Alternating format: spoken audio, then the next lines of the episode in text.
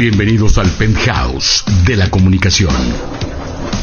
Hagamos contexto y rebasemos los límites abriendo los sentidos con equilibrio. Este es el podcast de la comunicación con sentido. Hagamos contexto y rebasemos los límites abriendo los sentidos con equilibrio. Primera línea. Fabio Fuentes comenta.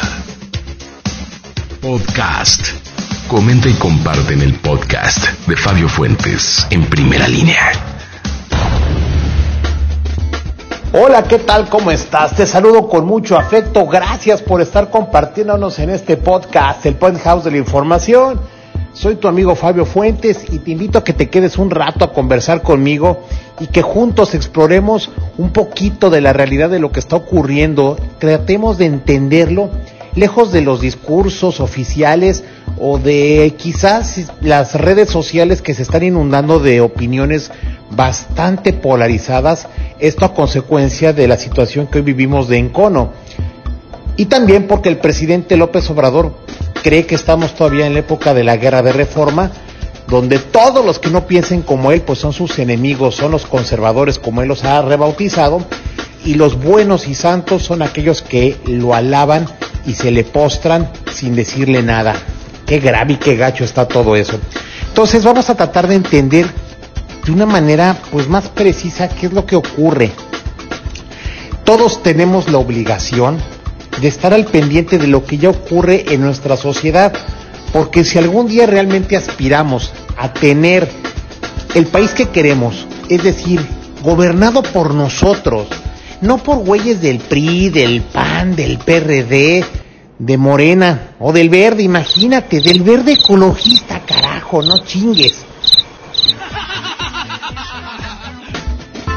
Toda esa clase y esa casta política son un drenaje, no sirven. Necesitamos liderazgos ciudadanos, pero no ciudadanos así disfrazados de, de, este, de, de, de chairos o de fifís, como quieren verlos, ¿no? Por ejemplo, ¿se acuerdan de Gerardo Fernández Noroña? Este güey ya ha sido dos veces diputado federal. Él dice que llegó por la vía ciudadana. Y en efecto, yo me acuerdo que en 1998, cuando yo era reportero de un periódico que se llamaba La Afición, pero de información general, eh, me dijeron, vete a cubrir a un cuate que está haciendo protestas en la Ciudad de México. Era Gerardito que entonces te digo, era presidente de la Asamblea Ciudadana de Deudores de la Banca. ¿Quiénes eran esos güeyes? Todos los que se quedaron agrupados por él entre sus vecinos y cuates y familiares y que después del error del 94 pues se quedaron sin poder pagar sus tarjetas de crédito. Y eso era lo que les dolía. Muy entendible, por cierto, ¿eh? Y en ese momento la lucha de Gerardo hasta me parecía buena. Estaba en contra del Fobaproa, que fue un latrocinio espantoso que hizo el gobierno de Ernesto Cedillo, donde pues tuvieron que hacer deuda pública toda la lana que se chingaron de los bancos, los mismos banqueros que hizo millonarios Carlos Salinas de Gortari, como Lanquenao con Banca Confía, Legorreta con Bancomer y Anexos. Bueno, Fernández Noroña se tiraba al piso a que lo patearan siempre vamos a recordar, por ejemplo, en Palacio Nacional, en la Secretaría de la Defensa Nacional, en insurgentes, etcétera, y así fue como llamó la atención. Pero Fernández Noroña con el paso del tiempo se fue prostituyendo. Mm, yeah. Le empezó a gustar el numerito porque dijo, oh my god, de aquí puedo sacar taja política. En un congreso del PRD en la Ciudad de México, me acuerdo que entrevisté a Javier Hidalgo, que hoy es diputado federal por Morena también. Y Javier Hidalgo muy amablemente nos decía a los medios de comunicación, es que ese güey Fernández Noroña es un chivo en cristalería, sí tiene buen discurso y buenas ideas, pero la neta es que no se controla y nos mete en problemas y no nos acaba de convencer. Estamos hablando de cuando al PRD todavía lo controlaba Cuauhtémoc Cárdenas, López Obrador andaba por ella despuntando y había ya liderazgos como el de Alejandro Encinas, Carlos Simas, la misma Chema y andaba por ahí. Es más, Rosario Robles todavía era perredista, imagínense. El caso es que así fue creciendo Fernández Noroña. Hasta que un día le llegó la buena. Por parte del Partido del Trabajo lo hicieron diputado federal para la legislatura del cierre del sexenio de Felipe Calderón. Y ahí se dio vuelo Fernández Noroña madriándose a todos le pegaba durísimo a, este, a Genaro García Luna, a Juan Molinar Orcasitas, que había sido director del Seguro Social, pues de sicario no lo bajaba por lo de los niños de la guardería ABC. Todavía hasta ahí nos caía muy bien Fernández Noroña. Es ahora en su segunda incursión como diputado federal, que ojo, López Obrador no lo quería mucho, que digamos, vuelve a ingresar por el Partido del Trabajo y llega y se vuelve un tipo nefasto. De Fernández Noroña te puedo decir que es un cuate que acosa a las reporteras, no tiene una mujer que lo soporte, es irascible. Y lo único para lo que él ahora quería volver a ser diputado federal es para tener una tarjeta de crédito platino, porque la extrañó mucho después de que se quedó sin una tarjeta en los noventas. Y después, para andarnos pedereando, que está en los salones VIP de los aeropuertos y que se la vive en Estados Unidos en hoteles. Pues la neta, pobre pendejo. Y así es como se han ido emputeciendo los que empiezan como ciudadanos y acaban embarrados de toda esta porquería que es la política partidista. La política no le tienes que ver un lado tan siniestro. Lo que está mal de la política es cómo la ejecutan, porque tú haces política desde tu casa. Desde que naces y tomas un rol en tu familia, haces política. ¿Sí? Los creadores de la democracia, de este universo, fueron políticos. ¿Sí? Empezando de que los romanos que desde que desarrollaron el sistema, por supuesto, de parlamentario representativo, pero ya venía desde atrás, desde los griegos, que entendieron que tenía que haber un contrapeso al rey. Y entonces bueno pues crearon un congreso pero no era no era como tal era una plutocracia. Ah bueno pero entonces también crearon un sistema para equilibrar a través de la justicia. Se le llama república. Mientras nosotros sigamos con la idea de que el Tlatoani, o sea, el presidente de México, es el amo y señor absoluto y al que le debemos rendir pleitesía y que nos va a resolver todos nuestros problemas, hasta entonces vamos a seguir siendo un pueblo jodido entre los jodidos. Porque no me digas que los tres mil pesitos que López Obrador le avienta a los ninis cada dos meses, pues los va a sacar de jodidos, claro que no lo que está haciendo es comprarle las voluntades para quedárselos como votantes en el futuro y para seguir reinando. Pero eso no está arreglando los problemas de este país. López Obrador es un personaje que además tiene todos los visos y tintes de irse a la pinche seducción de perpetuarse en el poder, sino él personalmente a través de su caste y Grey. Y se supone que ellos llegaron al poder para acabar con eso. Lo que realmente encabrona es que si 30 millones les dieron el voto de confianza es para que precisamente acabaran con las malas prácticas del pasado, no para que las reeditaran y se las acomodaran a un nuevo traje a la medida. Porque no me vas a decir que no es una chingadera del tamaño del rancho de ese cabrón, que pretendan volver al Instituto Nacional Electoral bajo el yugo del gobierno federal. O sea, no mames. Ahorita que estoy grabándote este podcast, se cumple precisamente 30 años de cuando Manuel Barlet Díaz, sí, el actual cabrón que dirige la Comisión Federal de Electricidad, era secretario de Gobernación priista en el sexenio de De la Madrid. Y entonces la Comisión Nacional Electoral no era un IFE o INE como ahora. Era un ente que, imagínate, las elecciones las organizaba Gobernación. Pues, ¿qué crees que pasó en ese 88 con la gran revuelta de Cuauhtémoc Cárdenas? De la cual se beneficiaron todos los cabrones que hoy están en el poder. Bueno, pues el cabrón de Manuel Barre Díaz, como secretario de gobernación, hizo la caída del sistema y a partir de entonces le rompió la madre para encumbrar a Carlos Salinas de Gortari. A partir de entonces, reitero, se da un gran quiebre político y viene la gran reforma para lograr que el Instituto Federal Electoral fuera ajeno, ajeno a la Secretaría de Gobernación, pero fue una pinche lucha en la que participaron este el mismo Cuauhtémoc Cárdenas, Ifigenia Martínez, Pablo Gómez, que me extraña que hoy el diputado Pablo Gómez ande diciendo esas mamadas de que hay que regresarlo al yugo del poder ejecutivo, que no mame, don Pablo, si él fue de los que luchó por lograr la independencia del órgano electoral. Porfirio Muñoz Ledo, Eberto Castillo. De todos ellos solamente queda Porfirio y él ya está con un pie fuera de Morena porque ya se dio cuenta de la ultra mega contramamada que quieren hacer.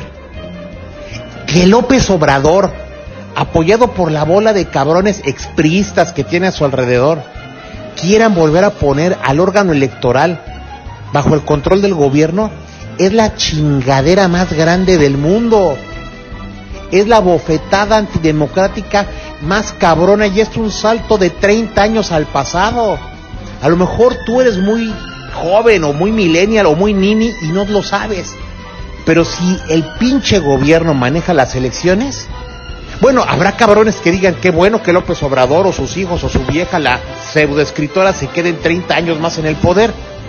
Pues no, no se trata de eso porque hubo gente que derramó sangre para que eso se terminara. Y es una auténtica bañada lo que quieren hacer. Sí, habrá quienes les convenga que eso suceda, pero no vengan con jodederas. A quienes les conviene que eso suceda son cabrones que tienen toda la intención de quedarse a mamar de la ubre. Lo que decíamos de Juan Chairo, a Juan Chairo no le interesa mejorar su situación económica. A Juan Chairo no le interesa mejorar su casa. A Juan Chairo lo que le importa es que los ricos dejen de ser ricos y estén igual de jodidos que él. Fíjate nada más cuánta pendejada y qué pensamiento tan retrógrada. Yo creo que lo ideal es que sí tengamos un estado de vida donde todos aspiremos a tener acceso a los servicios y eso está muy lejos de que ocurra a condiciones de vida, a condición de este suficiencia alimentaria, etcétera. Sí, te doy toda la razón del mundo. Los pendejos tecnócratas en su momento le dieron en la madre a todo esto. Pero tampoco se trata de volver a las épocas del populismo de Luis Echeverría, no la jodan. López Obrador se parece tanto a Luis Echeverría en el discurso, en la forma de actuar. Lo malo es que pues, López Obrador no tiene la lana que en su momento tenía Luis Echeverría, ni tenía la crisis económica que este, tiene ahora López Obrador, aunque Luis Echeverría también hizo una gran pendejada y acabó devaluando la moneda. López Obrador va que vuela, pero va que vuela para una devaluación como la del 76 o la del 82, aunque diga que no. Si no se trata de tapar el sol por un dedo, esto ya no es por decreto. O como esa cosa de decir que ya no vamos a utilizar el Producto Interno Bruto para medir el crecimiento de un país. Bueno, pues a lo mejor a ti no, no te gusta y no vas a usar el término, pero el mundo te va a evaluar así con eso. Que hay que verlo por temas espirituales. No mames. ¿Qué les pasa? ¿Qué les duele? Les duele un fracaso.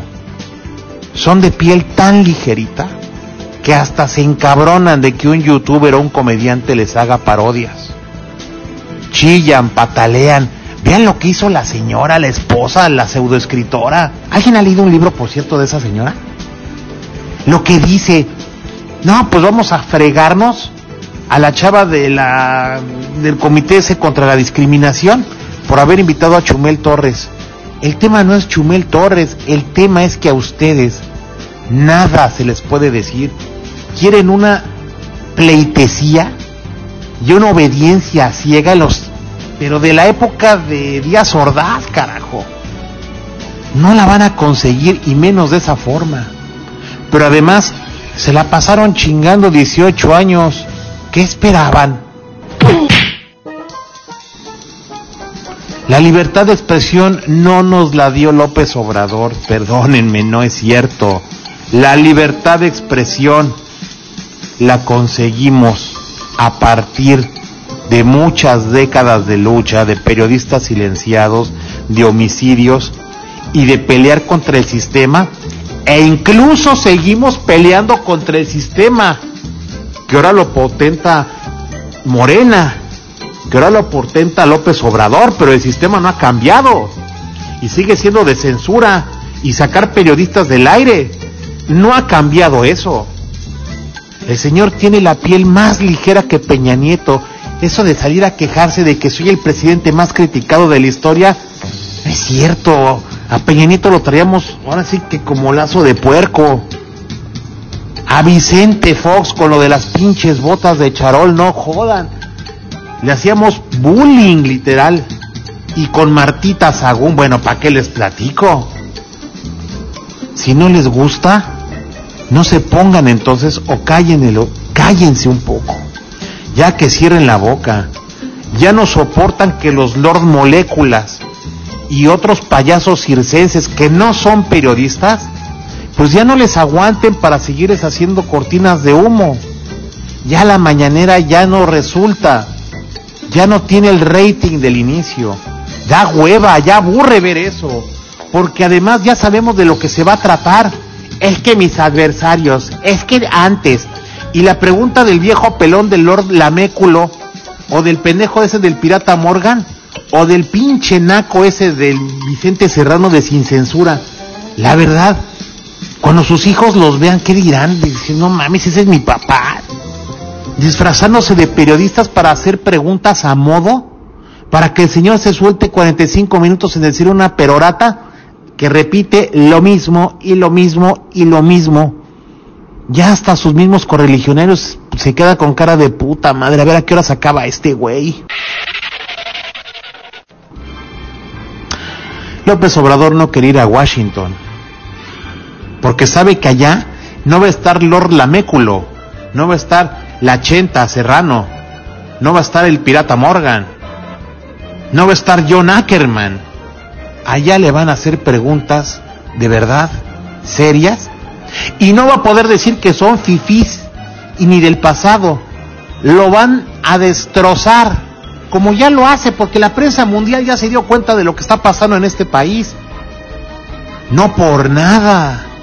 La cadena Reuters, la agencia británica dio cuenta de cuando la señora, la no primera dama, ¿Sí? La señora Beatriz Gutiérrez Müller dijo, yo no soy doctora, atienda los Ande. En ese desdén que hizo en Twitter para los niños con cáncer. Fíjense nada más qué imagen dan al mundo. Cuando estamos hablando de un tren Maya movido por diésel y que es una colección de problemas en un ecosistema tan frágil como el de la península de Yucatán y que solamente es para que se puedan servir con la cuchara un atajo de rateros. Porque ni madres que eso va a beneficiar, eso no beneficia ni a su chingada madre. Anda, cabrón. Ahí está la refinería de Dos Bocas, pegada al mar. Pinche albercota olímpica. Otra pendejada. Y lo de el aeropuerto de Santa Lucía. Fíjense ustedes nada más. A los militares a los gloriosos soldados mexicanos de las Fuerzas Armadas, primero los convirtieron en policías y ahora en albañiles. poca madre, ¿no? Abre los ojos y piensa lo que está ocurriendo. Déjame tus comentarios, este es el penthouse de la información, soy Fabio Fuentes, síguenos en iTunes, en Apple, también estamos en Spotify, en Anchor y en las plataformas de podcast de Google. Cuídate, esta es una producción de Daniel Miranda que se esmera mucho para que esto salga como tú quieres. Abuelito de Batman. Abrazos, nos escuchamos en la próxima. Esto fue el penthouse de la comunicación. El penthouse de la comunicación. Fabio Fuentes, en primera línea. Primera línea. Algo está ocurriendo y vamos a desentrañarlo. Comente y comparte en el podcast de Fabio Fuentes, en primera línea.